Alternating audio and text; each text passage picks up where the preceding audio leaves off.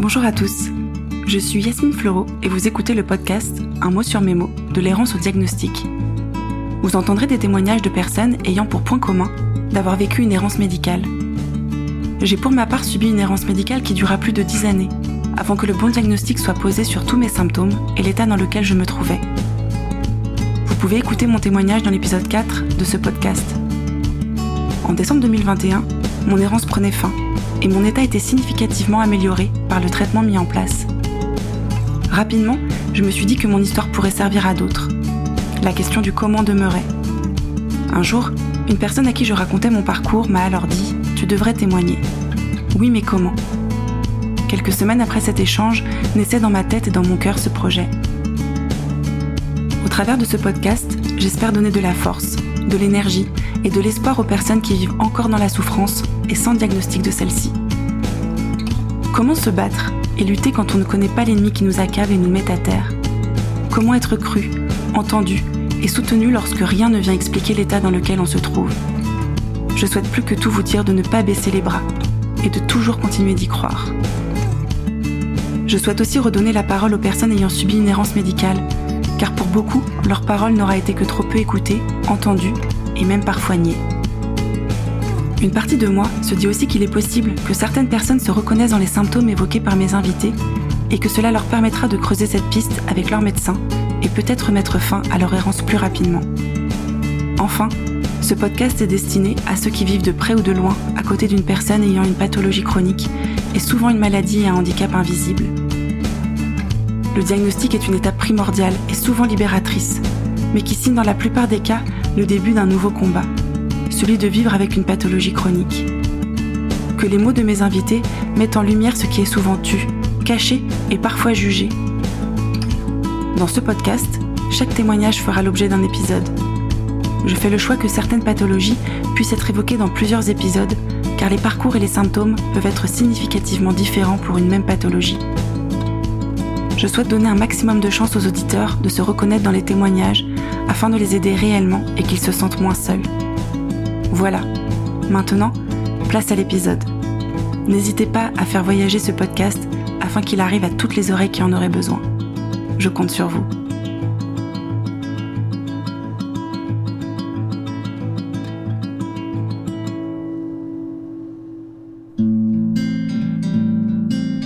Je reçois aujourd'hui Caroline. Elle a 41 ans et vient nous parler de la neuropathie des petites fibres. Cette maladie s'est déclenchée tel un coup de tonnerre dans la vie de Caroline un après-midi, alors que rien ne le présageait. Sa vie va littéralement basculer à partir de ce jour-là. Le témoignage de Caroline m'a beaucoup touchée, car elle nous livre avec beaucoup d'humilité tous les moments très difficiles qu'elle a traversés, mais nous montre aussi toute la résilience dont elle a été capable pour ramener de la lumière dans sa vie. Caroline nous raconte le chemin qui l'a mené jusqu'à l'acceptation de sa maladie et de ses conséquences dans sa vie. C'est l'acceptation de sa pathologie et l'entrée du yoga dans son quotidien qui va lui permettre de vivre, comme elle le dit elle-même, en harmonie avec ses symptômes. Je vous laisse découvrir son témoignage rempli de sourires et de résilience. Je vous souhaite une très belle écoute.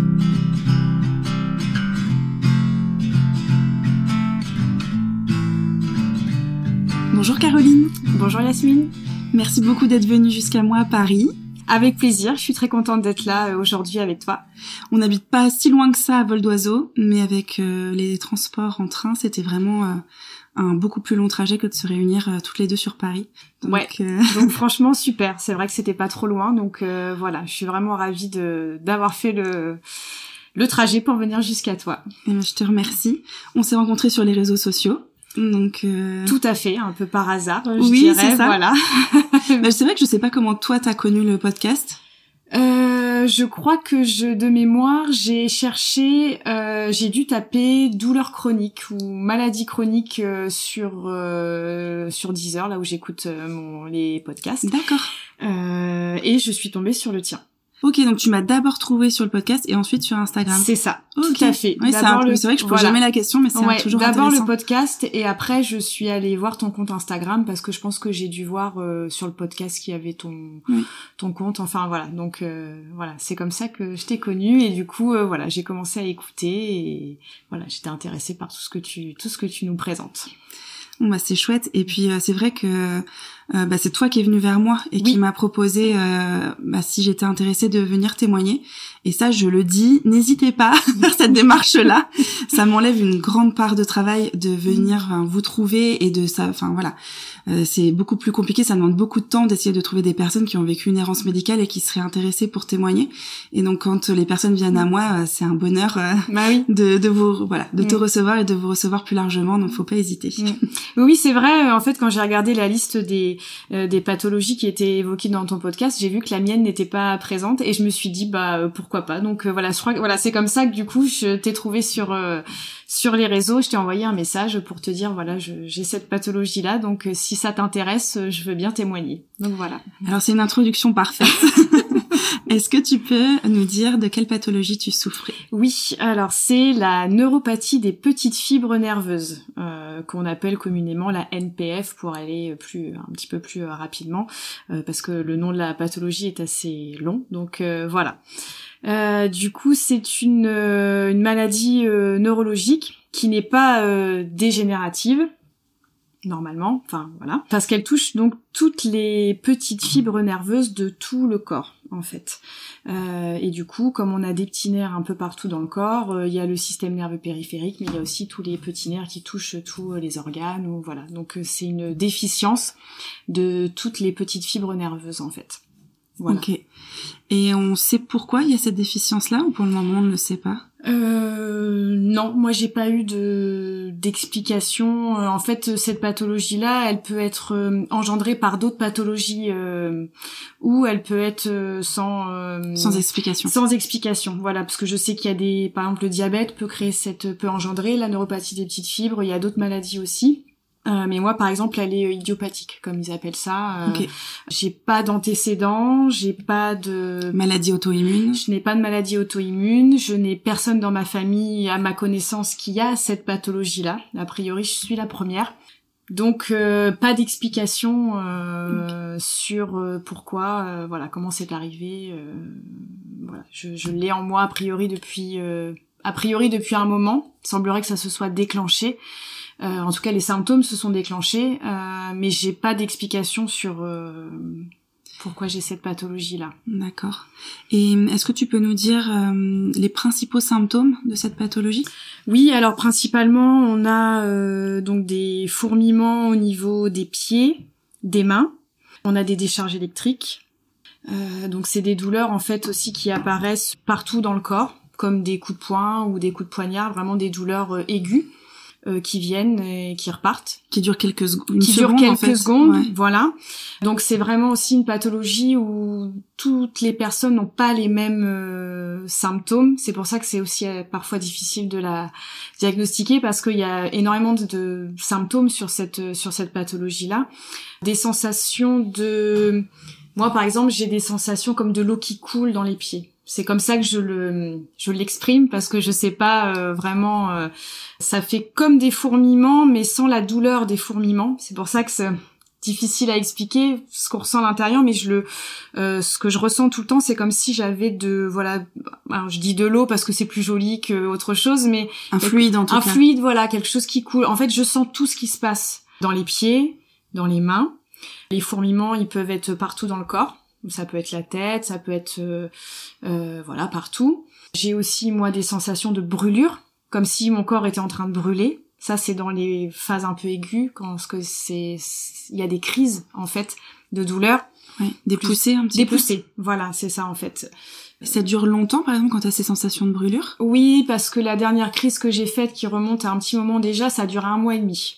Donc j'avais les flancs au niveau du torse, euh, les flancs sur les côtés qui c'est comme si j'avais voilà cette euh, cette sensation de brûlure euh, en permanence, tout le temps. Jour et nuit. Jour et nuit. Ouais, tout à fait. C'est euh, les mais ça reste ça peut se déplacer, mais c'est pas tout ton corps d'un coup qui se met à brûler en général.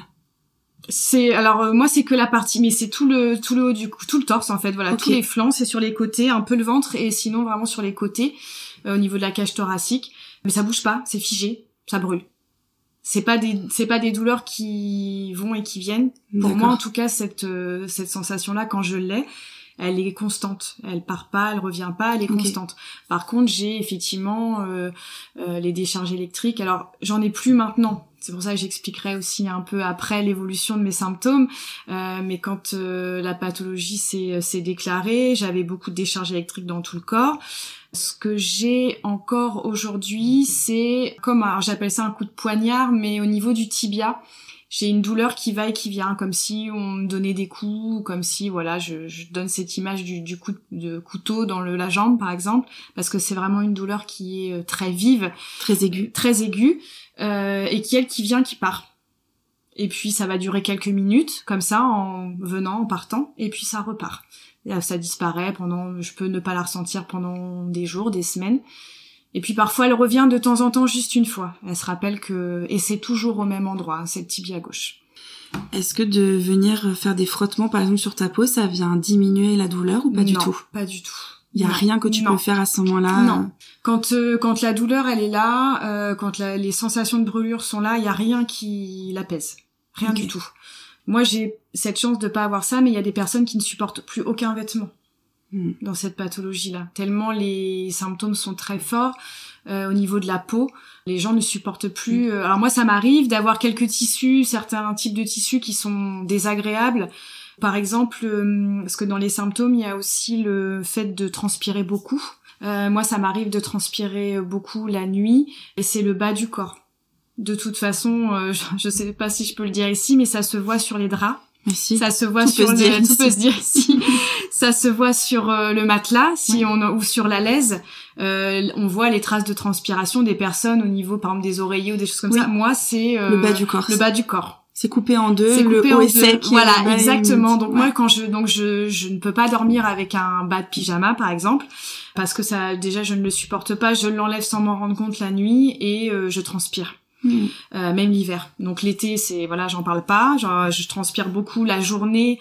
Même euh, voilà, si je suis assise très longtemps sans bouger, quand il fait très chaud, bah c'est gênant parce qu'il y a énormément de transpiration qui se mettent, euh, qui se met au niveau voilà de l'entrejambe, des jambes, plus que la normale, euh, même quand habituellement on transpire, et ben là c'est voilà c'est un peu euh, c'est plus excessif. C'est plus excessif. Donc la voilà la sudation très importante, elle fait partie des symptômes. Euh, il y en a d'autres aussi. L'hypotension orthostatique. Oui, quand on passe de la position allongée à la position debout assez rapidement. Voilà, donc ça ça fait partie des critères euh, au moment où j'ai eu le diagnostic, c'était un des critères de la pathologie et donc je l'ai effectivement.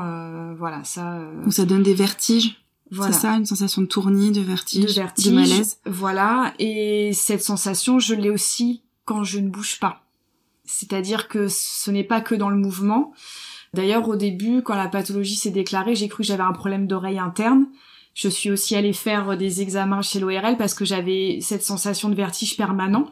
Euh, sans que ça fasse vraiment euh, la tête qui tourne comme pour les les, les problèmes d'oreille interne. Oui, les cristaux qui bougent. voilà, c'est ça. Mais cette sensation d'être euh, comme si j'allais tomber dans les pommes. Mm. Euh, d'avoir cette sensation un peu de malaise, un peu de, de coton, de, de pas bien, comme si quelque chose allait se passer, mais qui en fait ne se passe pas et qui reste.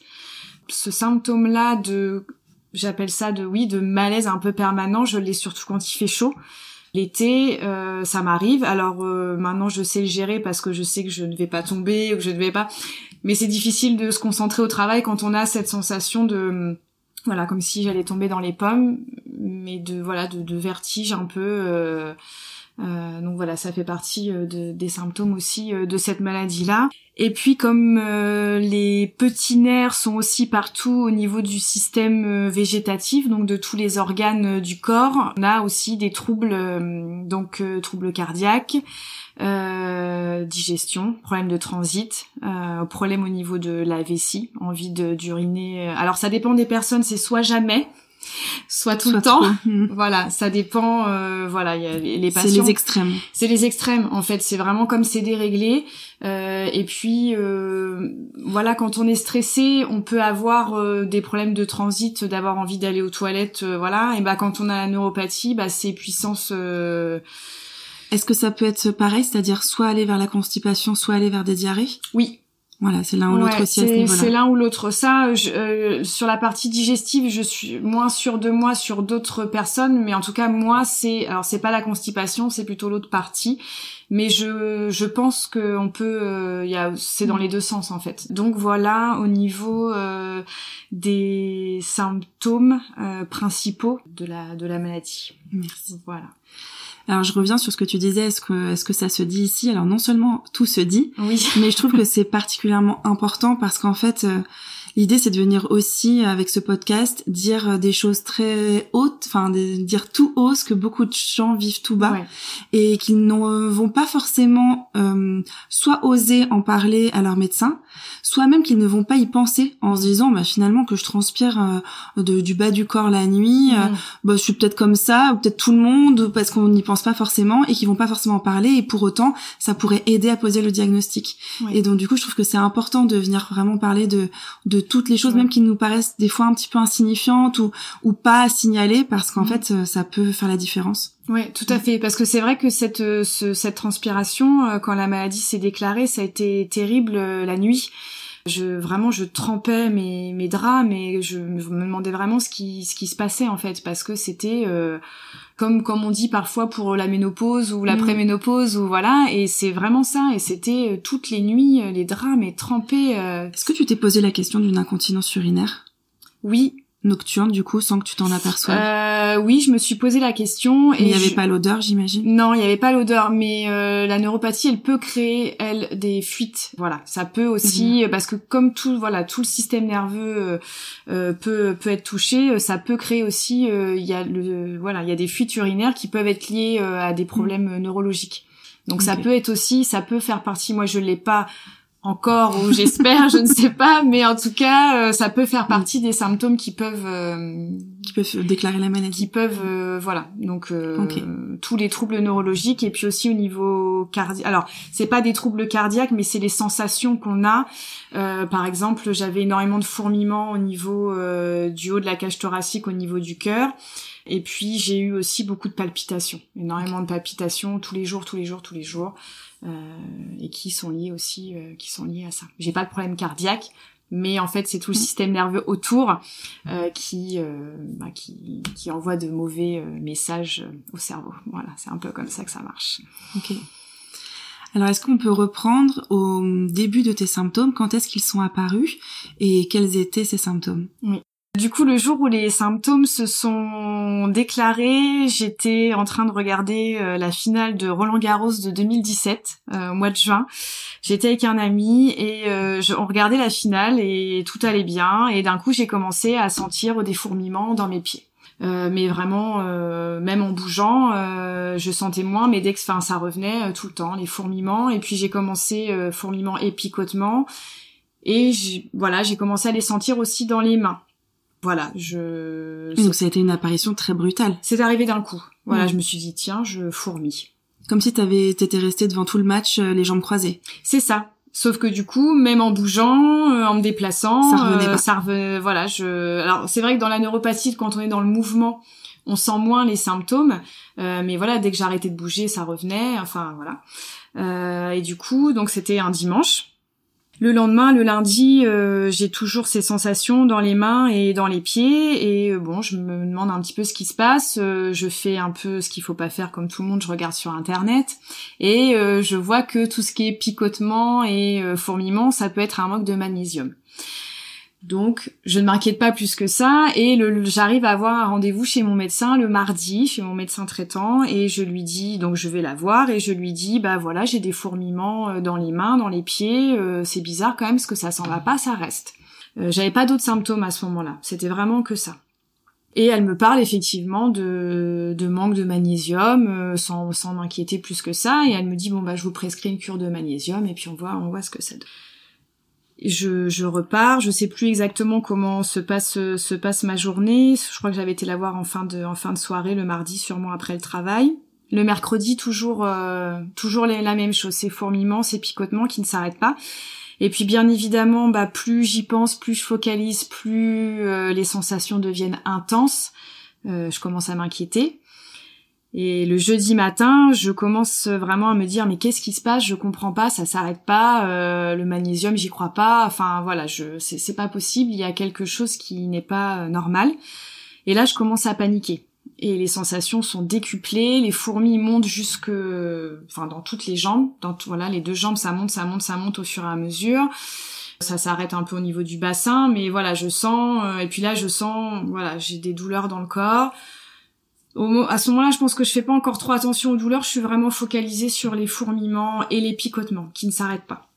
Je suis à mon travail et le jeudi midi, je, commence vraiment à me sentir mal, à avoir des sensations bizarres dans tout le corps. Euh, et je suis donc avec une collègue euh, qui, on a une salle de repos à mon travail, donc euh, elle me dit va, va te reposer qui de te calmer parce qu'elle sentait que je commençais effectivement à monter en pression au niveau du stress et de l'inquiétude. Et, euh, et puis là, je pars en crise de panique en fait. Je commence à me dire, il se passe quelque chose dans mon corps, c'est pas normal. Euh, ça fait depuis dimanche, on est jeudi, il y a quelque chose, c'est pas normal. Toi, tu euh, sens tout de suite. Je sens tout de suite que c'est pas quelque chose, c'est pas, j'ai jamais ressenti ça de ma vie, j'ai jamais eu ça de ma vie, jamais de picotement ni de fourmillement qui reste en permanence dans les membres, j'ai jamais eu ça. Je me dis, il y a forcément quelque chose qui n'est pas normal et qui est en train de se déclencher. Du coup, comme je pars un peu en crise de panique, crise d'angoisse, euh, elle appelle le 15. Euh, elle appelle le SAMU. Je suis tellement en train de pleurer, je, je, je prends pas l'appel moi-même parce que je suis pas bien. Mais le SAMU dit quand même, euh, il faut que ce soit là, si la personne elle est capable de parler, est-ce qu'elle peut, euh, voilà. Donc je prends le téléphone et j'explique ce qui est en train de se passer en disant voilà j'ai des fourmis et, euh, et là le, le médecin régulateur me demande si les fourmis montent dans les jambes. Je dis oui. Et là, ils me disent, on vous envoie tout de suite quelqu'un, on vient, enfin, donc c'est les pompiers qui sont venus, on vient vous chercher pour pour que vous veniez à l'hôpital. Donc euh, là, d'un coup, en fait, c'est très étrange parce que j'ai eu un moment de blanc en me disant, euh, il m'envoie, enfin, moi je pensais plutôt limite appeler pour être rassuré de quelque chose et au final, on me dit, on, te prend au sérieux. On me prend au sérieux tout de suite et on me dit, on vous envoie euh, une équipe et donc là, c'est les pompiers qui sont venus. Donc là, je suis repartie encore plus en euh, donc les pompiers sont venus me chercher, j'étais à 18 ou 18 de tension, je crois. Je crois que c'est 18. Euh, vraiment dans un état euh, d'angoisse et de stress euh, terrible et avec le corps qui voilà je, je, je, je, me disais il y a quelque chose qui enfin voilà tout ce qui se passait dans le corps était terrifiant quoi. Ces sensations de comme si quelque chose courait partout dans le corps avec voilà comme des comme on dit des fourmis mais c'est exactement ça comme s'il y avait plein de petites choses à l'intérieur du corps que je ressentais et c'était voilà c'était assez terrifiant. Ils t'ont pas du tout posé de questions sur le domaine psychiatrique? Ils ont pas pensé que ça pouvait être des hallucinations À ce moment-là, pas du tout.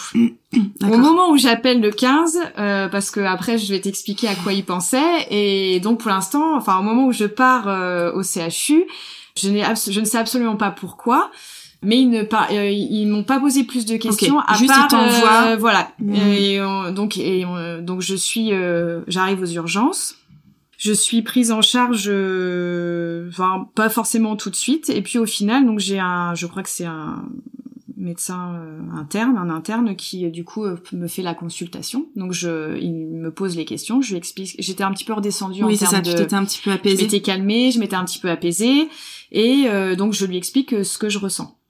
Et là, il me fait plusieurs examens, enfin au niveau clinique, il regarde un petit peu et il me fait les, les réflexes euh, mm. au niveau des jambes, il me fait les réflexes au niveau des genoux, des pieds, enfin il me fait les, tous les réflexes. Et puis au bout d'un moment, je le regarde, je lui dis mais vous pensez à quoi? Parce que qu'est-ce qui se passe? Euh, Voilà. Et il me dit euh, je suspecte un Guillain-Barré, syndrome de Guillain-Barré. je sais pas ce que c'est. Je le regarde, je dis d'accord. Limite au début, je me dis ah bah il pense que j'ai quelque chose, donc bon il va bah, au moins il va me soigner et puis voilà.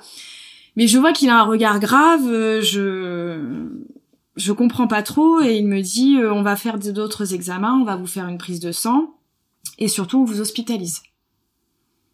D'accord. Euh, je lui dis mais vous pouvez m'expliquer euh, ce que c'est? Il dit bon vous, on, voilà on va on va venir vous voir, on va vous expliquer, vous inquiétez pas, mais on vous garde. Ok. Euh, entre temps, forcément, il me laisse seule. Je prends mon téléphone et, tu je regarde regarde ce qu'est le syndrome de Guillain-Barré. Et là, c'est plus du tout la même parce que euh, donc c'est alors je connais pas beaucoup ce symptôme-là, mais forcément je m'y suis un petit peu intéressée puisque donc c'est euh, une maladie où c'est le corps qui détruit lui-même euh, ses propres nerfs. Voilà, j'ai pas forcément les bons termes médicaux, mais en gros et on peut finir paralysé.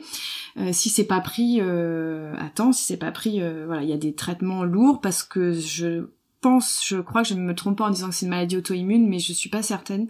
Euh, mais en tout cas, c'est une maladie qui fait que là, c'est tous les nerfs du bas du corps, peut-être ailleurs, mais en tout cas, si c'est pas pris en charge, si le traitement n'est pas fait tout de suite, on est paralysé et c'est euh, irréversible. Donc c'est pour ça que je suis euh, prise en charge très rapidement au niveau de l'hôpital. je suis hospitalisée en neurologie.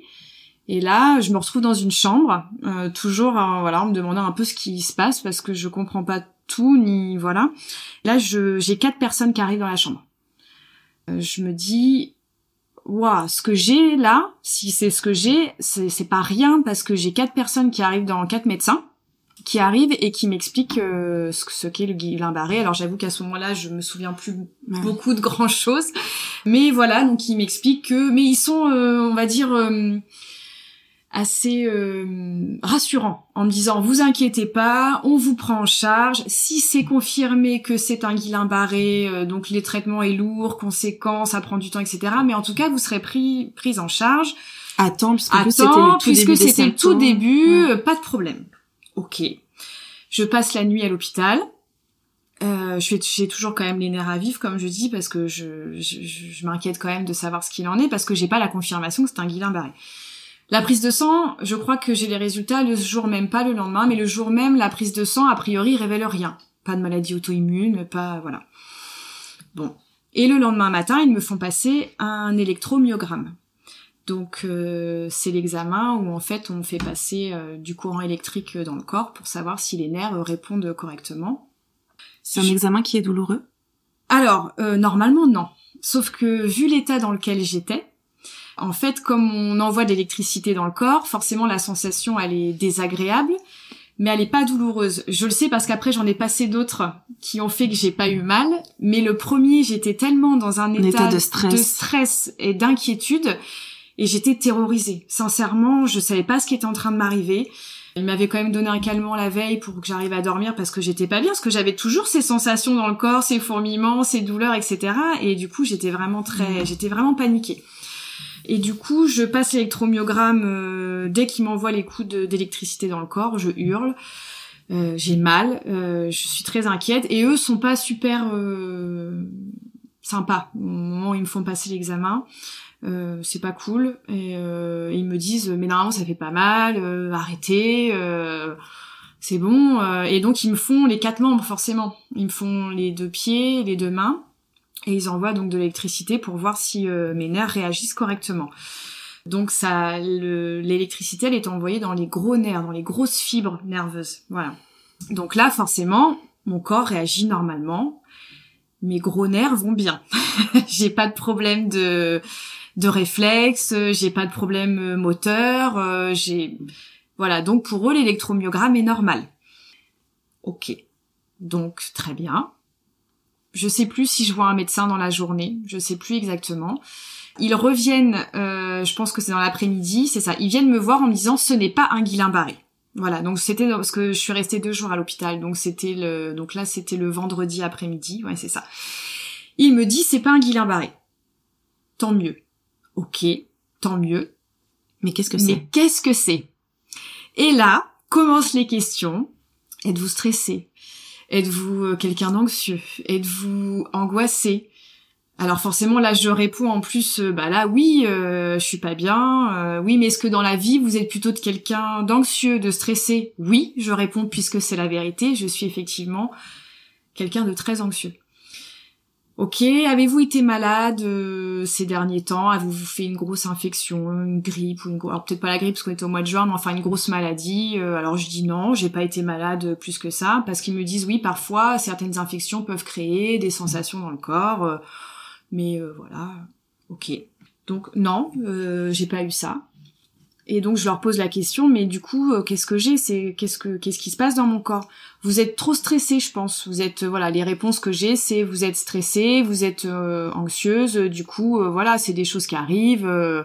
Détendez-vous, ça va passer c'est fou quand même le parallèle entre les mêmes symptômes que tu évoques et là c'est la panique, on t'hospitalise, on t'envoie tout de suite une ambulance. C'est ça. Et quand un diagnostic est évincé, le plus évident avec les, symptômes que tu présentais, tout d'un coup on passe de bon en fait c'est rien. Euh, exactement. rentrez chez vous, prenez une douche, allez vous coucher quoi. Tout à fait. C'est exactement ça et c'est exactement comme ça que je l'ai vécu puisque la veille j'étais limite un cas d'école puisqu'il n'y a pas beaucoup. Enfin, en tout cas, tu les préoccupais énormément et tout d'un coup, les mêmes douleurs que tu rapportes ne sont plus rien. Ouais. Voilà. C'est insignifiant. C'est insignifiant. C'était pas un guillain barré, donc bah c'est pas euh, voilà c'est pas ça. Donc tranquillisez-vous. Euh, ils ont bien, ils m'ont dit, je me souviens, on peut vous garder encore cette nuit si vous voulez.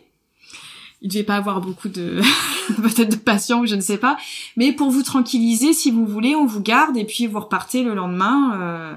Donc comme j'étais vraiment pas bien et j'étais vraiment très inquiète en me disant non j'ai quelque chose, c'est pas possible. Euh, je dis d'accord, je préfère euh, passer euh, la nuit à l'hôpital et puis voilà. Sauf que le lendemain arrive et on me dit, on me refait quand même, on me revérifie, pardon les, réflexes. Et on me dit bon bah voilà. Et je discute avec. Alors je, je me souviens plus. Hein, je, revois son visage, mais je sais plus s'il était infirmier ou médecin. Je sais plus du tout. Et je discute avec lui en lui disant mais qu'est-ce que j'ai? Est-ce que vous pouvez m'indiquer Voilà, me dire parce que là en gros je vais repartir chez moi mais je ne sais pas ce que j'ai. Et t'avais toujours autant de fourmillements? Toujours pareil, c'était voilà, c'était présent, ça s'arrêtait pas, ça ne disparaissait pas. Et, euh, et, il me dit que il, a, il était très gentil, mais il me dit que pour lui, effectivement, c'est voilà, peut-être un coup de, de, stress, quelque chose. Je lui dis oui, mais enfin, quand ça s'est déclenché, j'ai regardé la télé, euh, j'étais bien, j'avais pas pourquoi est-ce que ça s'est déclenché d'un coup comme ça. Euh... Oui, puis si en plus tu viens rapporter que le stress et l'anxiété, c'est quelque chose que tu as depuis des années, t'aurais pu avoir d'autres euh, somatisations à cause du, du stress et de l'anxiété auparavant. Tout à fait que je pas le cas. Non, j'avais jamais eu ça. Effectivement, d'autres d'autres choses que le stress peut déclencher, mais jamais ces sensations-là dans le corps. Donc je donc c'était le samedi. Je repars euh, chez moi.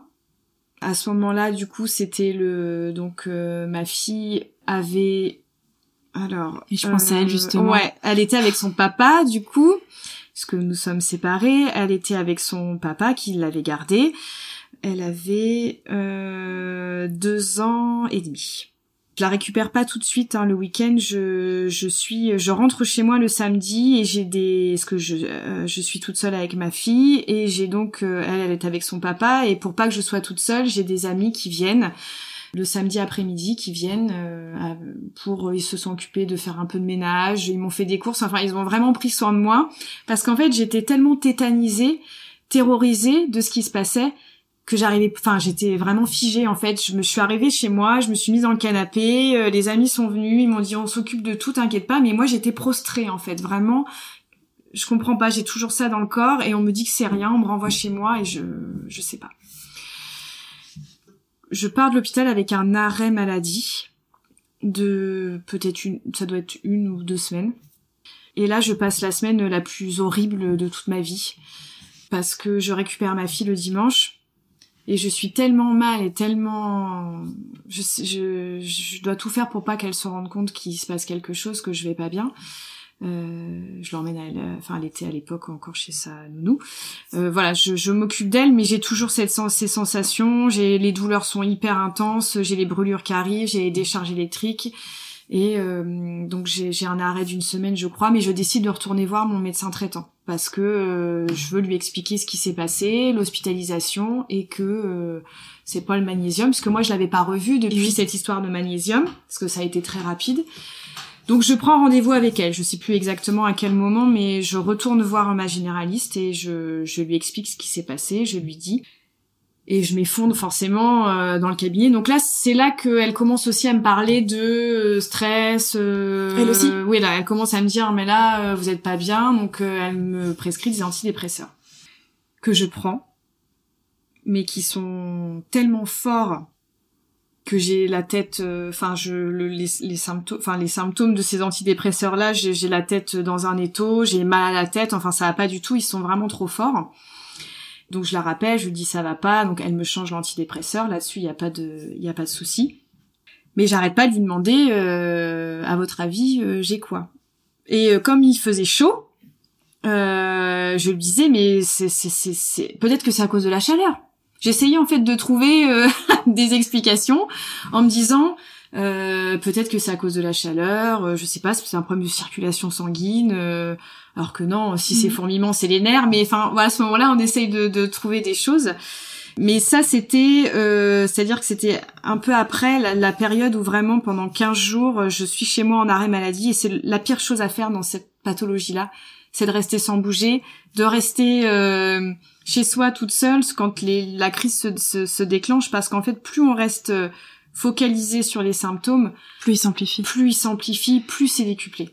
Je me, je me pose la question pour les antidépresseurs, elle te les donnait uniquement parce qu'elle pensait que justement euh, tu n'allais pas bien et que tu étais en dépression, ou aussi pour les éventuelles douleurs neuropathiques parce que il y a des traitements. Moi, je sais qu'à un moment donné, euh, on m'en a donné parce que ça peut faire diminuer des douleurs neuropathiques comme le laroxyl notamment.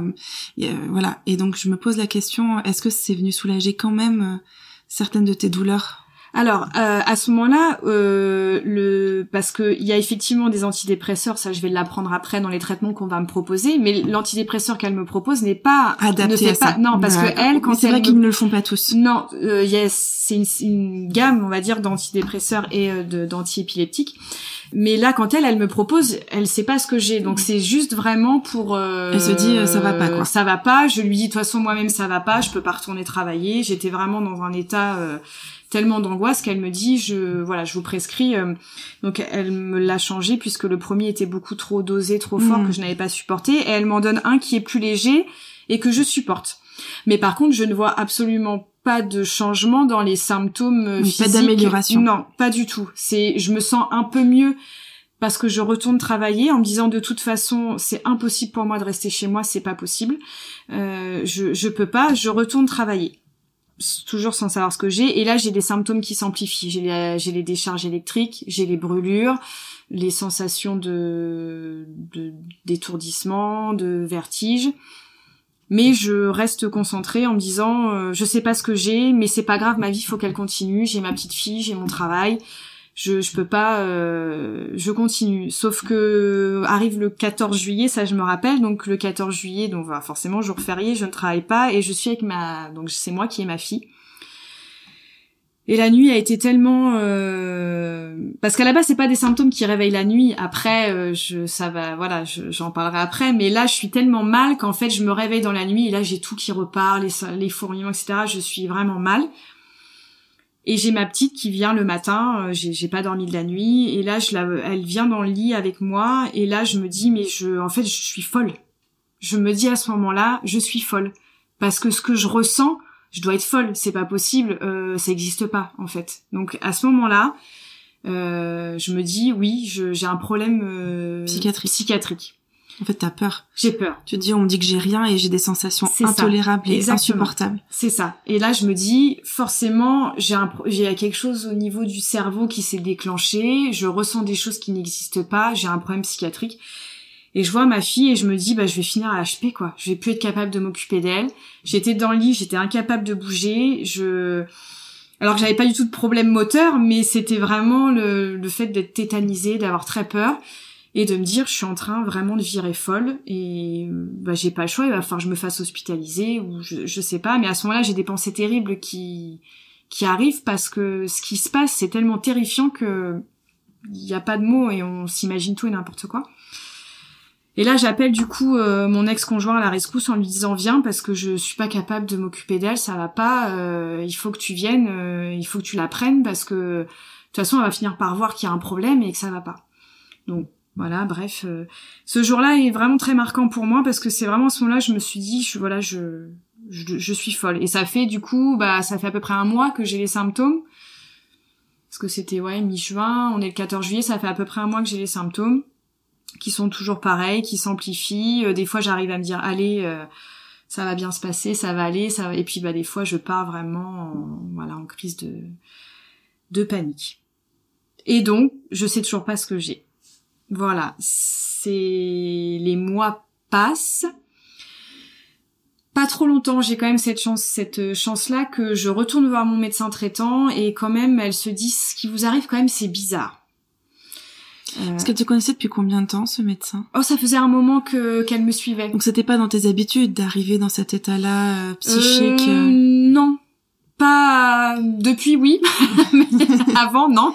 Donc c'est pas comme si t'étais une habituée d'arriver dans un état comme ça complètement. Euh, j'ai jamais d'arrêt maladie. Voilà. Euh, quand j'ai un rhume ou une, enfin, je vais pas chez le médecin. Je je, je suis quelqu'un de très anxieux, mais pas euh, avant que cette pathologie se déclenche. J'avais pas cette peur de la maladie que j'ai maintenant, malheureusement. Euh, mais je l'avais pas avant. Donc effectivement, quand je vais la voir, euh, là effectivement, je pleure, je suis pas bien et je lui dis, c'est, j'ai quand même quelque chose. Il faut quand même qu'on essaye de de trouver, de trouver parce que je dois la revoir en août. Donc c'est quand même assez rapide. Je retourne la voir en août quand elle revient de de, de congé et je lui dis bah ça va pas mieux, c'est toujours pareil, etc. Et elle me dit, elle, elle part toujours sur cette, cette histoire de chaleur. Il fait chaud, euh, peut-être c'est un problème de circulation sanguine. Elle revient sur ça.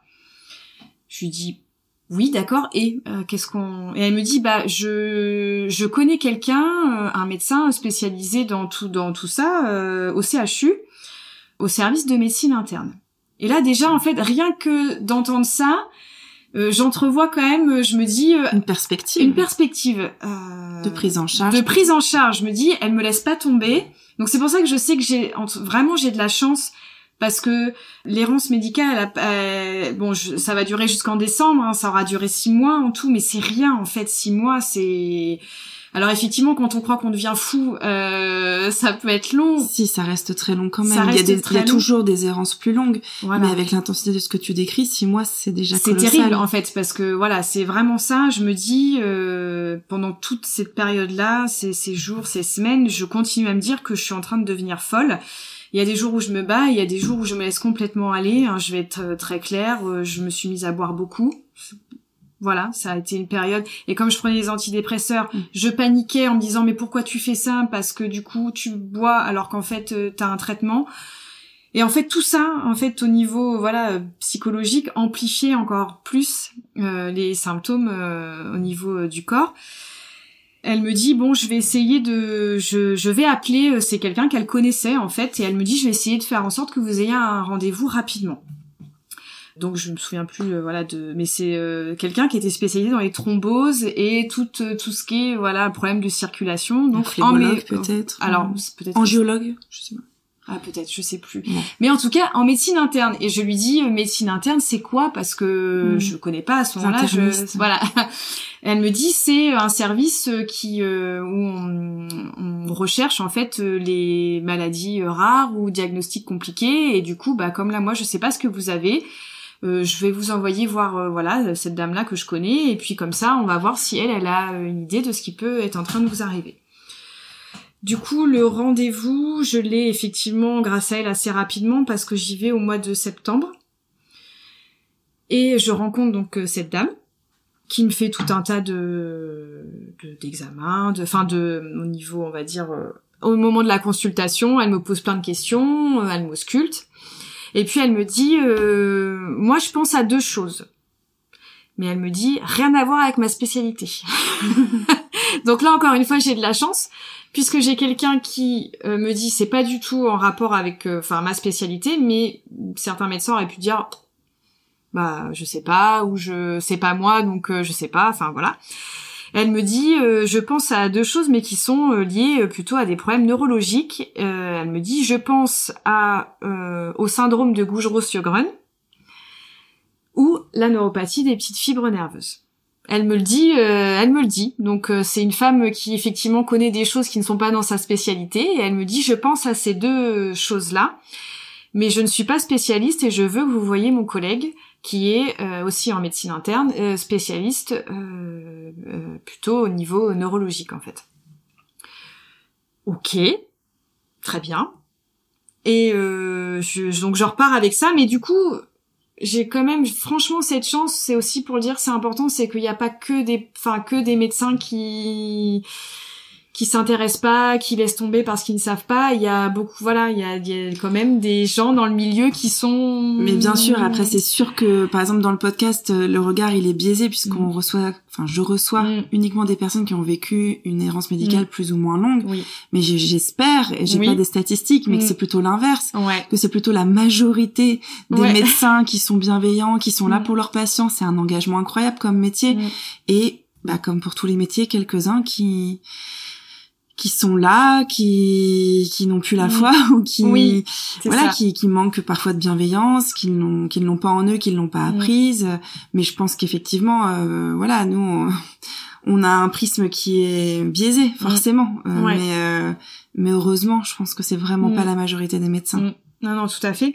Et du coup, euh, j'ai un rendez-vous donc euh, avec. euh, alors, j'ai pas un rendez-vous avec le avec le médecin. euh, j'ai tout de suite l'hospita- l'hospitalisation pour faire les examens pour vérifier justement si c'est ou un Gougerot-Sjögren ou une euh, neuropathie des petites fibres.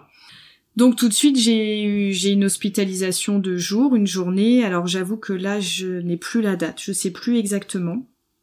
Mais je crois que c'est très rapidement derrière parce que je crois que c'est fin septembre, il me semble. Donc c'est pareil, c'est assez rapide. Et donc je suis hospitalisée pour euh, faire euh, les prélèvements qui vont bien. Donc euh, pour le Gougerot Sjögren, on vérifie euh, parce qu'il y a un problème au niveau euh, des, des larmes au niveau des yeux et il y a un problème au niveau salivaire quand il y a un Gougerot Les sécheresses, Les sécheresses, voilà, des muqueuses, exactement. Donc, on me prélève une euh, glande salivaire. C'est une biopsie des glandes salivaires, je pense. Voilà, c'est Il y a ça. Maëlys qui vient parler de ce syndrome-là dans l'épisode 11, si je ne me trompe pas.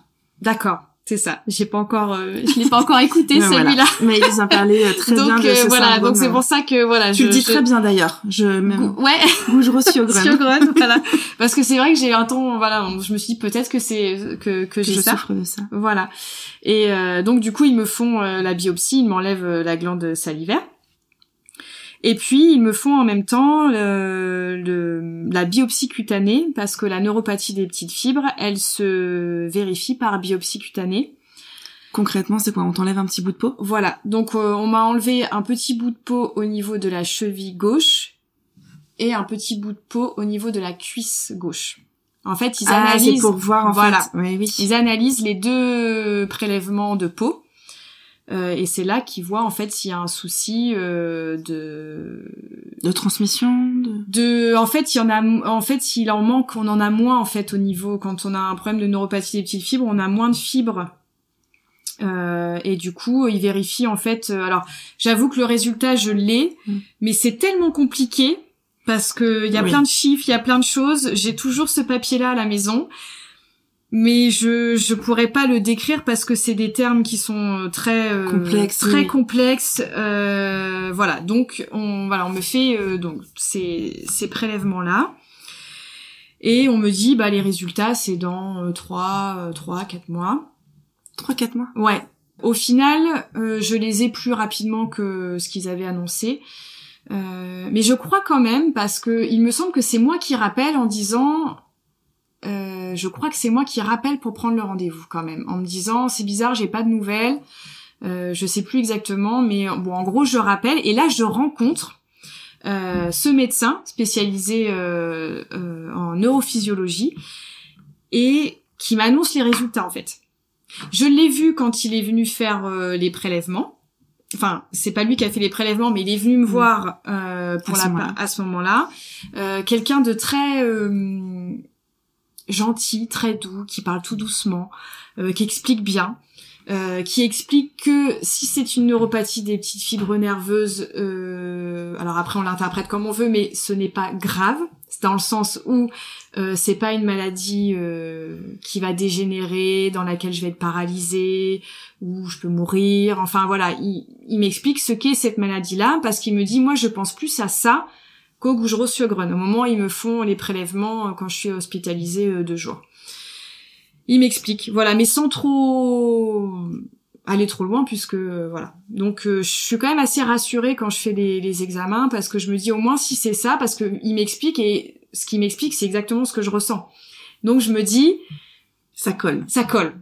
Ça colle. Le Gougerot Sjögren, comme j'ai a priori pas de problème maladie auto-immune ou quoi que ce soit, bon. je sais pas pourquoi ils ils ont pensé à ça parce que quand je me souviens du témoignage de Maëlys, elle parle pas du tout de alors, décharge électrique, de, de, picotement, de fourmillement. Parce que cette maladie-là peut engendrer la neuropathie, mais pas systématiquement. D'accord. Comme le diabète. Mhm. Voilà. En fait, c'est ce qui m'explique. Il me dit on fait les deux parce que euh, ils ont eu donc sûrement de nombreux cas de personnes souffrant de Gougerot-Sjogren qui déclenchent une neuropathie des petites fibres, comme des gens qui ont le diabète qui déclenchent une neuropathie des petites fibres.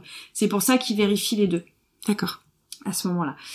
Donc c'est vrai que là j'ai pas trop parlé de ce que je ressentais en termes de symptômes, mais ils sont terribles. J'ai des crises d'angoisse, des crises de panique.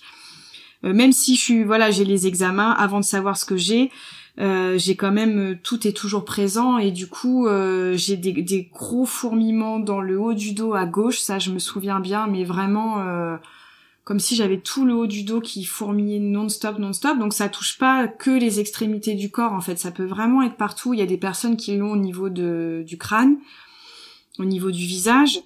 Ah oui, parce que j'ai oublié aussi ce que je suis en train de le ressentir là, parce que c'est la langue qui des sensations de fourmillement au niveau de la langue. D'accord. Ouais, une sensation assez euh, étrange de oui, alors c'est très léger, ça fait pas mal, mais euh, le bout de la langue un peu qui crépite. Voilà, donc ça c'est quelque chose que j'ai eu quand la crise s'est déclenchée, et puis ça va, ça vient de temps en temps. J'ai et là en fait euh, en parlant, je sens forcément comme je parle des symptômes, sinon je le sens plus maintenant, mais je sens ce bout de langue qui voilà, donc ça fait partie des choses qu'on peut ressentir en fait quand on a euh, cette pathologie là. Donc, euh, je retrouve donc mon, mon médecin, enfin ce spécialiste-là, euh, au mois de décembre, pour qu'il puisse m'annoncer les résultats de la biopsie cutanée notamment. Et là, il me dit, c'est bien une neuropathie des petites fibres nerveuses. Ok. Et donc à ce moment-là, c'est un peu le soulagement, effectivement, parce que je me dis, waouh, ok, ça fait six mois que je sais pas ce que j'ai dans mon corps, mais là, au moins, je sais que c'est quelque chose, euh, voilà, de, c'est quelque chose qui existe. Je suis pas folle, en fait. C'est ça surtout, je pense, qui m'a vraiment euh, soulagée. Au début, j'ai pas pensé à me dire euh, comment je vais faire avec ça. Je me suis surtout dit tout de suite, je ne suis pas folle. J'ai pas c'est pas dans ma tête euh, c'est pas comme on a pu me dire euh, parce que voilà pour l'instant j'ai des personnes qui m'ont dit ça que voilà le stress voilà c'était dans ma tête que ça allait passer etc j'ai quelque chose. Donc euh, c'est c'est un peu le soulagement mais là il me dit et c'est vrai que je me souviendrai toujours de, le voir avec sa petite tête un peu désolée de me dire par contre vous allez vivre avec toute votre vie et il n'y a pas de traitement. Ça se guérit pas, ça se soigne pas. Il va falloir vivre avec. Ok. Donc là déjà c'est je dis voilà on discute et je lui dis euh, ok euh, c'est pas grave je vais le faire je vais y arriver ça va aller euh, pas de problème tout de suite je prends un peu le je me je me mets un peu en mode guerrière et en me disant voilà quoi mode combat ok j'ai ça. Et il me dit alors voilà c'est là qu'il m'expose. Il me dit qu'il n'y a pas de traitement pour guérir, pour soigner cette maladie, mais qu'il y a des traitements qui existent pour essayer de soulager les douleurs neuropathiques. Et de diminuer peut-être leur intensité. Et de diminuer l'intensité. Il me dit donc en termes de traitement, on a donc certains antidépresseurs ou certains antiépileptiques. Il me dit c'est pas une obligation. Je le regarde, je lui dis bah j'ai bien envie de pas les prendre. Pour commencer vraiment ce premier rendez-vous, je lui dis je je je je veux pas prendre ces traitements là parce que j'ai euh, quand même les six mois d'antidépresseurs là que j'ai toujours hein, quand je vais le voir euh, je les ai toujours ça fait pas encore six mois parce que j'ai je les ai arrêtés un peu après. Quand je vais le voir j'ai toujours quand même les antidépresseurs. Mais il me dit oui mais à ce moment là il faut que si vous décidez de faire un sevrage. Voilà il faut prendre un autre type euh, de traitement.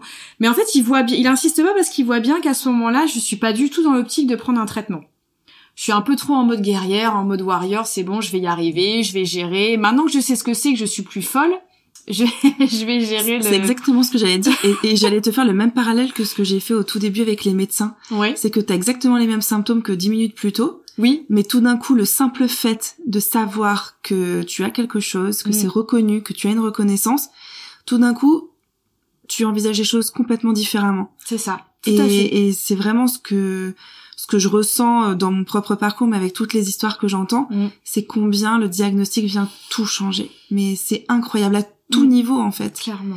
Et donc moi j'ai hâte d'avoir la suite de ton mm. parcours, mais mais mais quand même je trouve ça magnifique de de voir que bah oui en fait je je sais ce que j'ai, je suis reconnue. Effectivement, tu ne te sens plus euh, euh par euh, devenir folle comme tu as pu le dire, et donc tu envisages et tu vois les choses d'une autre manière. Ouais, complètement.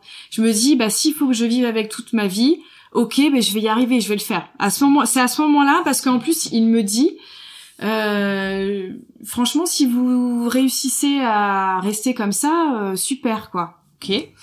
Et puis il me dit par contre ce que je, donc il m'explique aussi euh, que cette maladie-là, les sensations, les symptômes sont aggravés par le stress. Voilà c'est là où voilà effectivement il y a bien un pro donc il y, a bien un facteur il y a bien un facteur aggravant. C'est-à-dire que physiologiquement on a un problème de petites filles qui sont physiologiquement euh, qui sont pas comme euh, comme tout le monde on va dire. Mais plus on va stresser plus on va envoyer voilà des messages au cerveau voilà plus le cerveau lui va faire voilà c'est je sais plus trop dans quel sens ça se passe mais en tout cas plus on va réussir à gérer nos stress notre anxiété notre angoisse plus on va réussir à faire diminuer les sensations. Et ça, c'est vrai. Et il m'explique ça à ce moment-là, et il me dit, vu que vous ne voulez pas prendre de traitement, je vous conseille quand même de... Euh, et là, il me parle de sophrologie, de yoga, de relaxation, de méditation, etc. Chose que je ne connais pas du tout euh, à ce moment-là. J'ai fait un petit peu de yoga, euh, comme tout le monde, à la fac, enfin ce genre de choses, mais je, je, je suis pas du tout... je, je suis pas adepte à ce moment-là. Et du coup, euh, il me dit quand même, euh, je vous donne quand même du laroxyle, parce que à ce moment, donc il me dit, je vous donne quand même du laroxyle, parce que si vous vous sentez pas bien, essayez quand même.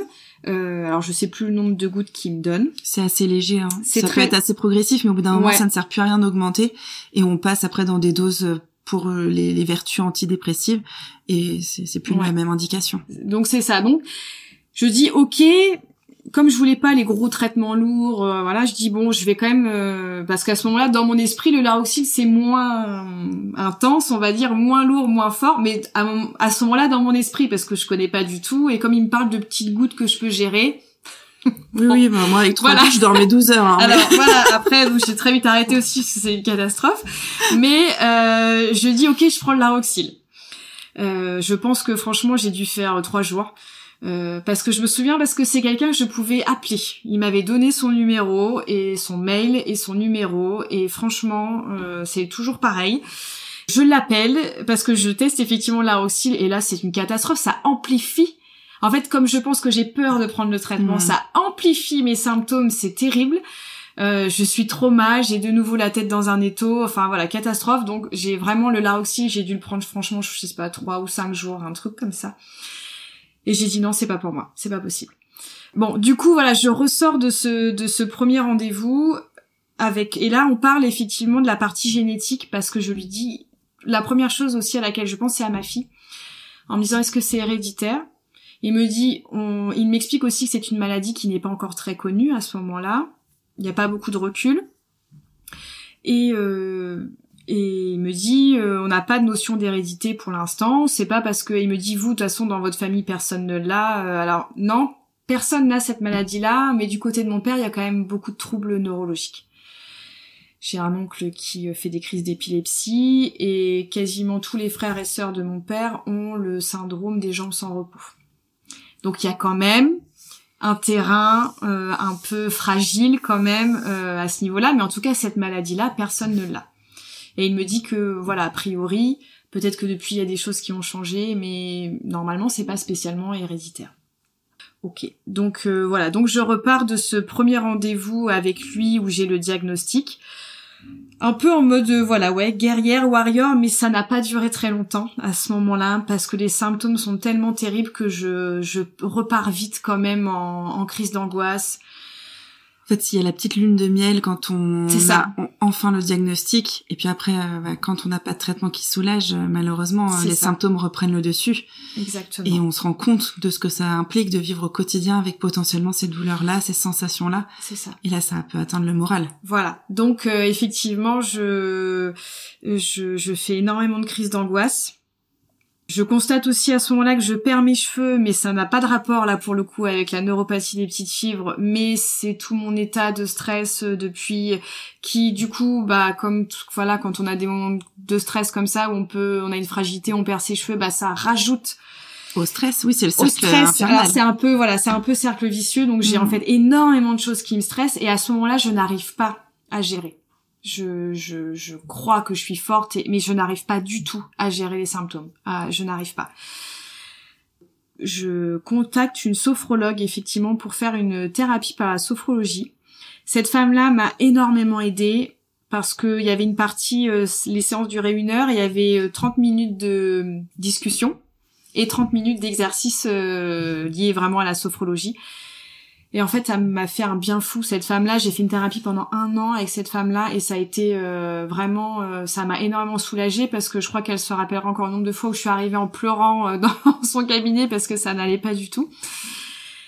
Et du coup, voilà, petit à petit, j'ai essayé de trouver des solutions pour apaiser les symptômes, toujours sans prendre de traitement mais j'avais quand même des crises et les crises j'avais du mal à les gérer. Le médecin qui me suit pour cette maladie-là m'a quand même prescrit un anxiolytique. Est-ce que juste il y a des moments où tu n'as aucun fourmillement, aucun symptôme? Non, jamais. Ça n'arrive plus jamais. Non. Donc t'as toujours un fond. J'ai toujours un fond. Voilà. T'as des poussées, euh, ok. Voilà. En fait, il y a toujours un fond au niveau des pieds et des mains. Et puis ces sensations, parfois de vertige, une fatigue, c'est vrai que je l'ai pas dit, mais une fatigue euh, extrême. Mais ça, c'est un peu comme dans toutes les maladies chroniques, euh, parce que tous les symptômes sont usants, fatigants. Mais une fatigue, euh, voilà. Et aussi, oui, un symptôme, je, en parlant, j'en retrouve, un symptôme qui ressemble à un état grippal. Des courbatures? Non, non. mais cette sensation de faiblesse dans les bras, de plus de force. Il euh, n'y a pas forcément les sensations de courbature, mais vraiment cette sensation d'un début de maladie. C'est comme ça que je le décris. Donc je le décris un peu comme un symptôme état grippal. Donc euh, au début, plein de fois, je prenais ma température, mais non, il n'y a pas de voilà. Et en fait, ça va durer quelques heures, une journée, et le lendemain plus rien.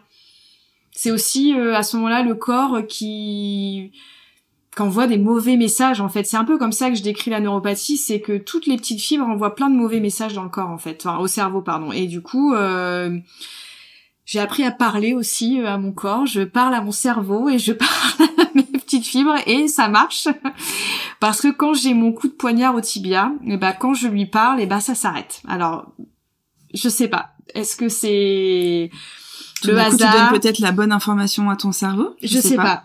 Je sais pas. T'envoies en tout cas comme toi, tu sais ce que t'as et tu viens lui dire en fait c'est bon, j'ai compris, c'est rien. C'est ça. Eh bien tu viens envoyer en tout cas une information de ça va. C'est ça. Et donc ton cerveau peut-être qu'il redescend en fait et il dit ok j'envoie pas l'alarme ou je. Exactement. J'ai plus de.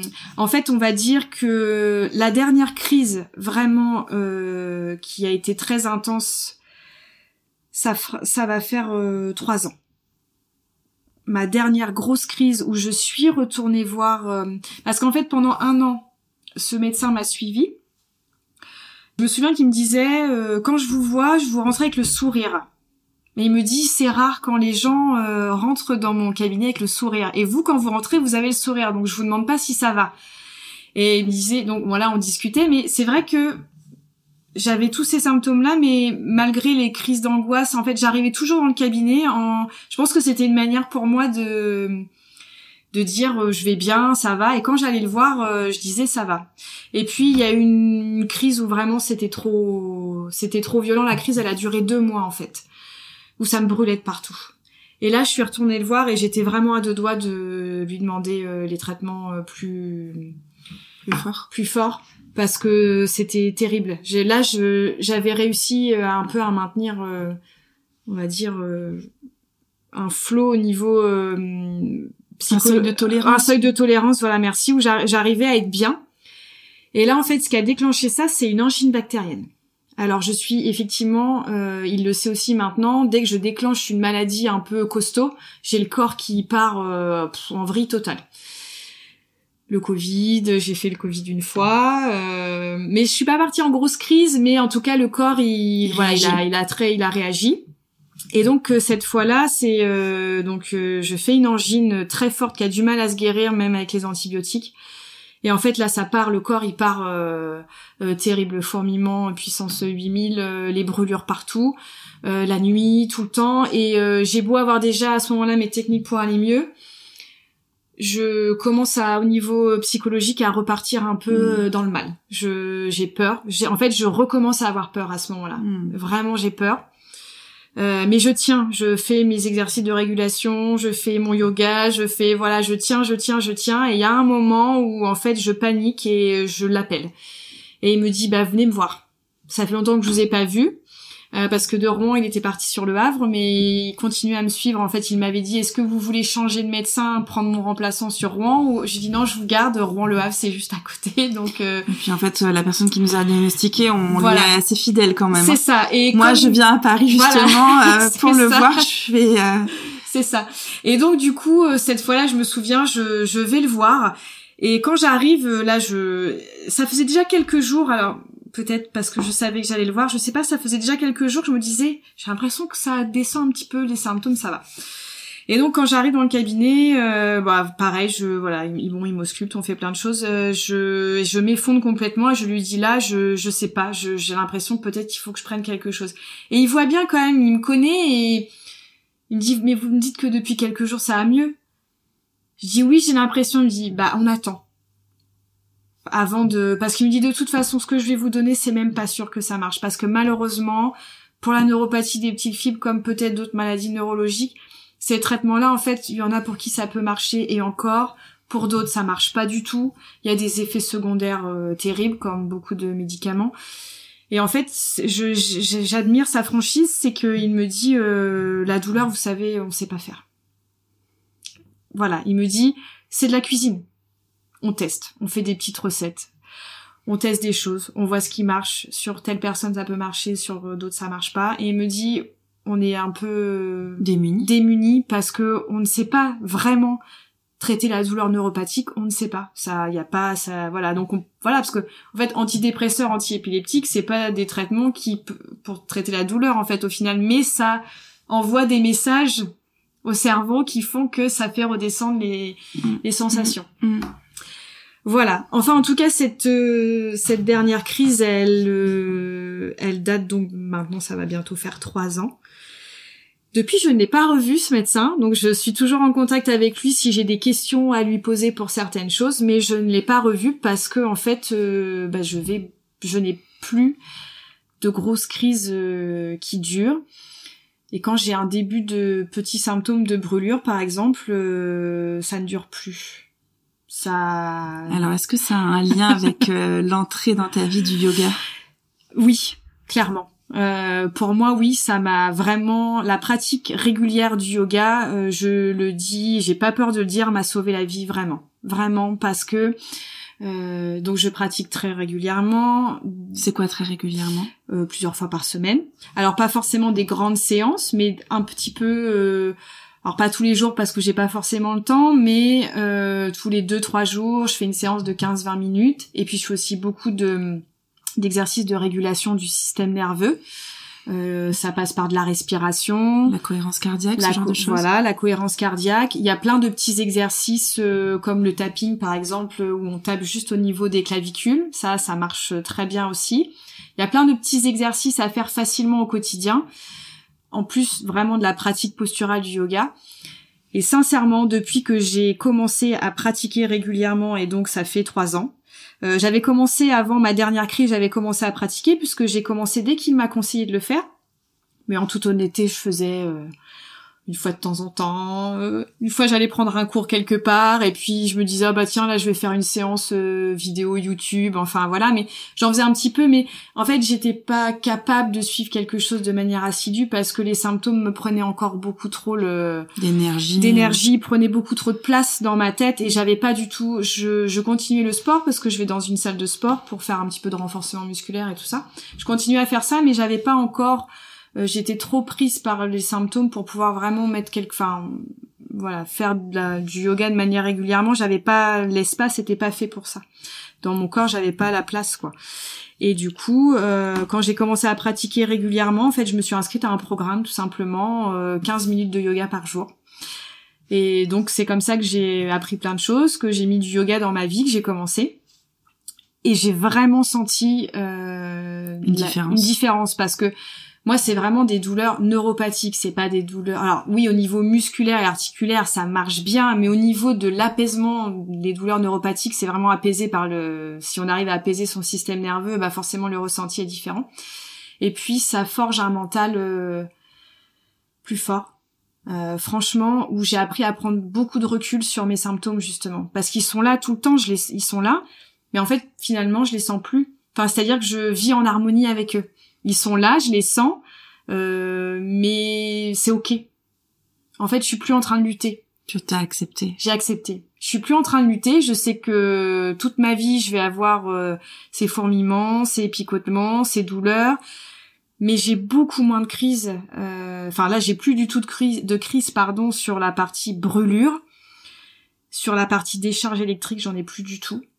Euh, j'ai encore voilà cette sensation d'eau qui coule, comme je dis, ces petits fourmillements, mais c'est euh, c'est pour moi c'est devenu anneau, enfin voilà, c'est devenu euh, normal en fait, c'est mon corps normalement. Je transpire beaucoup moins. Il y a plein de choses qui se sont améliorées, qui se sont régulées en fait. Régulées, voilà, parce que voilà, quand on arrive et pourtant voilà, je suis vraiment et je suis quand même moins anxieuse que ce que j'étais avant, c'est-à-dire que quand j'ai euh, si j'ai un nouveau symptôme je dirais qu'apparaît mais ça fait quand même longtemps que c'est pas bah je ne le prends plus euh, en, en, panique en fait. Euh, je ça part plus en crise de panique crise d'angoisse. Euh, si je vois des cheveux sur mon pull comme je, c'est pas grave. Enfin je veux dire voilà j'ai réussi à, le côté crise d'angoisse aussi par rapport par exemple aux cheveux voilà. C'est beaucoup mieux maintenant. Et d'ailleurs je ne les perds plus de toute façon. Donc voilà parce que tout ça ça c'est lié et euh, voilà, j'ai réussi vraiment. Alors, je je sais pas, peut-être qu'en vieillissant, il y a des choses qui vont peut-être euh, repartir à la hausse, c'est possible. Mais en tout cas, j'ai réussi à trouver euh, comment réguler mon système nerveux pour pouvoir apaiser le ressenti. Les symptômes sont là, mais le ressenti est beaucoup moins fort et apaisé. Donc euh, voilà. C'est génial. Et sans thérapeutique avec des effets secondaires. Voilà, c'est ça. Donc, euh, voilà. Il y a que du bénéfice. Il y a que voilà, il y a que effectivement, j'ai toujours l'anxiolytique qui on va dire, un petit peu dans une petite boîte quelque part euh, à la maison. En cas d'urgence. En cas d'urgence, parce qu'il m'a dit vraiment, si à un moment donné, euh, il y a une grosse douleur qui apparaît et que ça vous crée de l'angoisse, faut le prendre. Faut, faut mm. pas laisser s'installer. S'installer. Euh, c'est plus difficile après hein, de, de déloger une, douleur ou de la faire diminuer. Voilà, c'est ça. Une fois que les douleurs sont présentes euh, depuis très longtemps, on est vraiment dans un cercle où voilà le corps il est enfermé dans cette douleur et mm. pour en sortir c'est très compliqué. Euh, c'est pour ça que le corps a une mémoire et voilà. il se remet en alerte tout de suite. Hein. Exactement. Donc voilà, je dis pas que j'ai jamais de douleur, je dis pas bien. Voilà, les symptômes sont là, mais c'est moi qui les vis différemment. Mm qui euh, qui a, voilà j'arrive vraiment. Et je pense que si j'ai plus de grosses crises non plus euh, depuis euh, presque trois ans c'est c'est aussi parce que j'ai réussi je pense à à faire un travail sur l'acceptation de la maladie sur toi c'est ça voilà. C'est donc c'est passé uniquement grâce au yoga?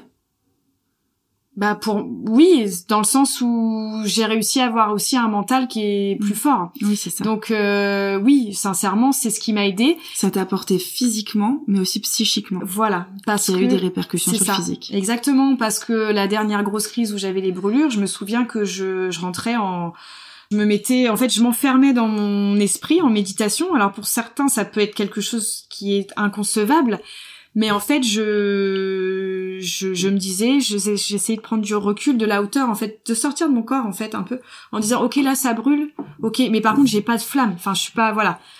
c'est c'est pas quelqu'un qui est en train de me brûler, c'est pas voilà donc j'ai essayé de travailler comme ça et je pense que ça a marché puisque et c'est comme ça que je me dis je prends du recul en fait euh, je focalise pas sur la douleur je prends du recul vraiment en me disant ok là ça me fait mal ça fait très mal ce quand vous avez le corps qui brûle enfin il y a pas de mots pour expliquer ce qu'on ressent mais ok ça brûle mais en fait c'est pas vraiment en train de brûler. Donc j'arrivais comme ça en rentrant un peu en alors parce que c'est pas de la enfin je fais pas de la vraie méditation c'est de la méditation de pleine conscience en fait. C'est vraiment voilà se prendre conscience de ce qui est mais en essayant de se dire que c'est ok en fait. C'est que le mm. corps il est comme ça c'est ok mais faut avancer en fait c'est très difficile à faire hein. je franchement ça prend, du ça prend énormément de temps c'est très difficile mais une fois qu'on a trouvé ce qui nous apaise, parce que moi, ce qui peut m'apaiser moi, ça peut aussi ne pas apaiser quelqu'un d'autre. Donc c'est ça en fait, c'est d'essayer de vraiment euh, faire trouver en fait ce qui nous correspond. Exactement, trouver ce qui nous fait du bien, ce qui nous correspond et puis bouger surtout et c'est pour ça que le yoga enfin c'est bouger de voilà c'est une façon de bouger mais qui est douce qui peut s'adapter justement quand on a des douleurs quand on a un corps qui est très raide et très douloureux bah c'est une façon de bouger qui est euh, qui est douce qui est douce et mais qui permet de bouger quand même donc euh, on en parlait un petit peu avant. Euh, tu as fait une formation pour apprendre du yoga thérapeutique. C'est ça. Et à côté de ton activité professionnelle principale, tu développes un petit peu ça aussi sur euh, bah, moi je t'ai découvert sur le compte Instagram ouais. mais euh, de de donner des cours de yoga pour les personnes qui ont euh, des douleurs chroniques, des pathologies chroniques, c'est ça? C'est ça, tout à fait. En fait, quand j'ai commencé à aller mieux, grâce au, yoga. Euh, je suis dans des groupes pour la neuropathie des petites fibres. j'ai aussi des personnes qui ont des douleurs autour de moi. Et en fait, je me suis rendu compte que je commençais à avoir envie de partager un peu mon expérience en disant le yoga, ça marche ça moi sur moi ça fonctionne. Alors c'est pas parfait c'est pas de la magie c'est pas tout ça mais moi je ressens vraiment que je me sens beaucoup mieux depuis que je pratique le yoga régulièrement. Et du coup je me suis rendu compte que quand quelqu'un me parlait d'une douleur ou de quelque chose bah je lui disais bah essaye le yoga fais et j'avais envie de partager et de me dire voilà. Et du coup je me suis dit comment je peux faire pour essayer d'aider les gens en... avec le yoga? Parce qu'au départ j'avais pas du tout l'intention de devenir professeur de yoga pas du tout parce que j'ai mon métier effectivement à côté et en fait, en cherchant un petit peu, je suis tombée sur euh, une formation euh, spécialisée donc en yoga thérapie. Donc vraiment un yoga adapté aux personnes qui ont euh, des douleurs, qui ont des maladies graves, des cancers. voilà, c'est vraiment une pratique adaptée avec l'utilisation de beaucoup de supports justement pour pouvoir soutenir la posture s'il y a besoin. Et je me suis dit, bah, j'ai eu un peu la fin ouais un peu la révélation en me disant bah ouais c'est super si j'ai un diplôme enfin il n'y a pas de diplôme en yoga mais une certification bah, je vais pouvoir euh, officiellement essayer de partager un peu mon expérience. Donc effectivement, j'ai fait une formation certifiante en yoga thérapie pour pouvoir euh, donc enseigner cette forme de yoga qui est vraiment euh, elle, elle est très adaptée parce que c'est c'est très doux. C'est un yoga dans lequel on prend le temps de s'installer dans les postures, on, on, prend le temps de ressentir énormément ce qui se passe dans le corps pour justement voir ce qui fait du bien à telle personne et pas à d'autres, telle posture. Euh, au niveau musculaire, articulaire, et puis apaisement du système nerveux. Pas du tout un yoga dynamique. Alors ça peut être, euh, il y a du renforcement musculaire, mais c'est pas un yoga où on est dans euh, vraiment le, truc dynamique avec des mouvements hyper enchaînés. voilà, c'est vraiment quelque chose quand on est dans le mouvement. C'est un mouvement qui est plutôt lent, profond, profond. et vraiment, ce que ce que je souhaite les, les élèves avec qui je travaille, c'est vraiment leur apprendre à ressentir ce qui se passe dans leur corps et voir ce qui leur fait du bien pour les autonomiser. En fait, c'est pas un yoga de performance. On pas pas là pour performer. Pas du tout. C'est pas du tout le yoga comme on peut voir. Euh, alors, il y a plein de types de yoga différents, mais c'est pas du tout le yoga pour dire euh, je vais faire telle posture, je vais arriver.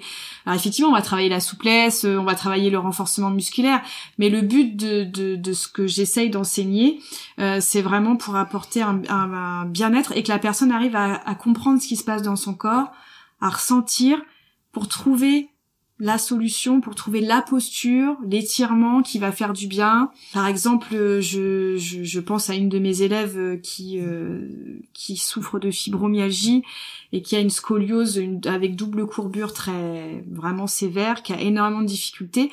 On a commencé à travailler ensemble depuis le mois d'août. On est donc là en janvier. Elle arrive à faire ses petites séances toute seule à la maison. Elle sent vraiment une différence euh, sur son quotidien que quand elle pratique pas, parce que c'est pareil, il faut pratiquer régulièrement parce que sinon les effets ils sont pas, ils restent pas. Hein. Mais quand elle, il y a des moments où elle peut pas pratiquer ou elle est trop fatiguée pour pratiquer, bah elle sent qu'il y a un manque quand même quelque part. et c'est un peu ma fierté parce que voilà, je suis vraiment très heureuse de pouvoir l'aider.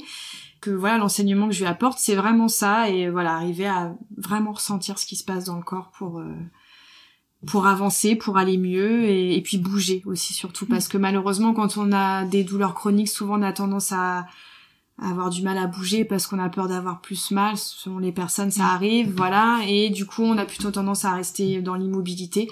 Et c'est le cercle vicieux à nouveau. Voilà, c'est ça. Donc euh, voilà, ce que j'essaye de. Tu peux être fière. Ah, c'est gentil, merci. si si, tu peux, c'est très chouette. Donc euh, je suis, voilà, je, alors c'est je débute, euh, j'ai pas effectivement j'ai mon travail à côté, donc j'ai pas tout mon temps à 100% à consacrer euh, au yoga, mais j'essaye, euh, voilà, je suis en train de construire un programme que voilà les gens pourront, les personnes qui ont envie pourront faire d'elles-mêmes à la maison.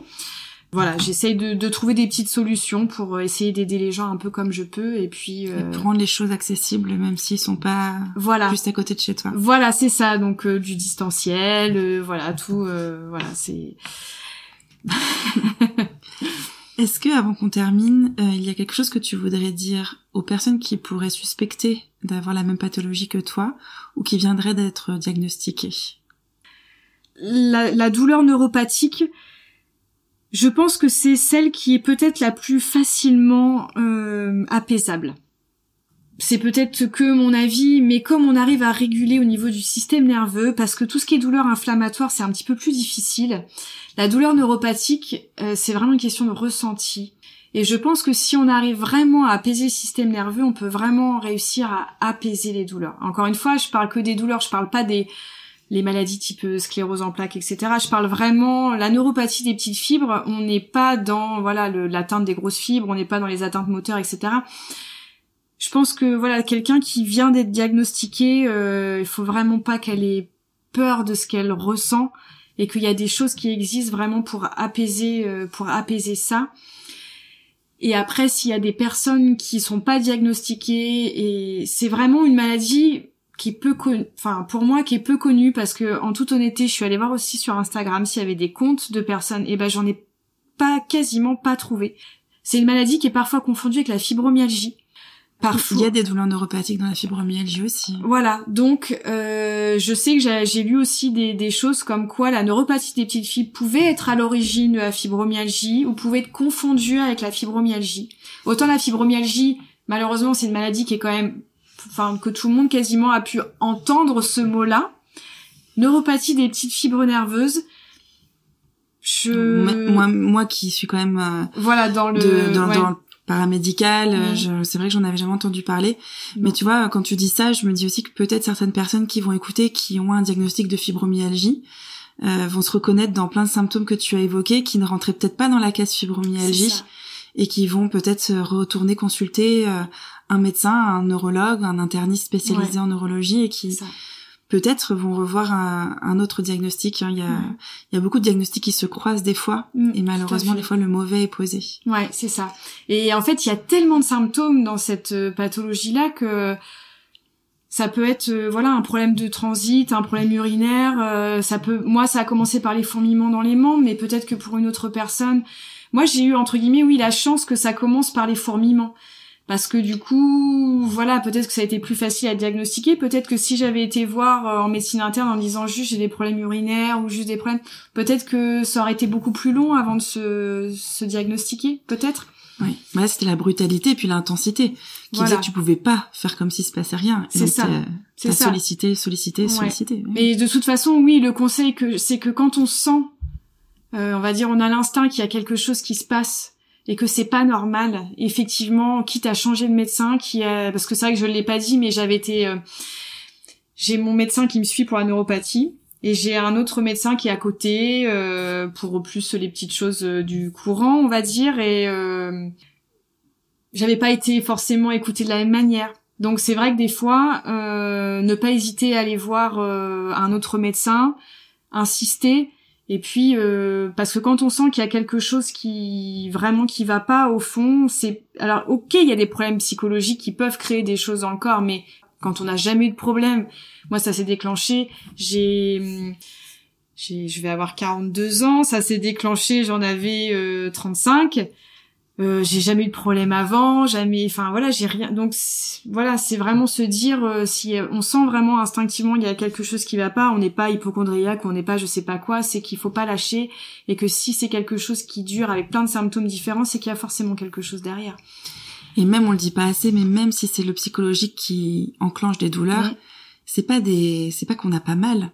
Oui. C'est juste qu'il y a une autre raison à venir régler c'est la conséquence peut-être euh, mm. qui n'est pas une pathologie euh, physiologique, mm. mais pour autant ça veut pas dire qu'on souffre pas vraiment. C'est ça. Et c'est là que des fois il y a la, il y a vraiment un problème de compréhension et de et d'attente de si mm. finalement il y a rien de physiologique, ben c'est rien madame. Mais non, les douleurs elles sont vraiment là. C'est ça. Il y a quand même quelque chose à faire. Ouais, tout à fait. Et c'est vrai que tous les médecins sont pas à l'écoute de cette façon-là et c'est pas toujours évident et je pense qu'il faut vraiment pas lâcher quand mm. euh, voilà quand on a voilà même si quelqu'un en face bah effectivement changer de médecin aller voir d'autres médecins euh, voilà mais ne pas lâcher parce que euh, on peut on pourrait vite lâcher facilement en disant bon bah c'est comme ça, c'est dans ma tête. Euh, donc voilà, encore heureux, je ne suis pas allée euh, consulter en psychiatrie ou en psycho.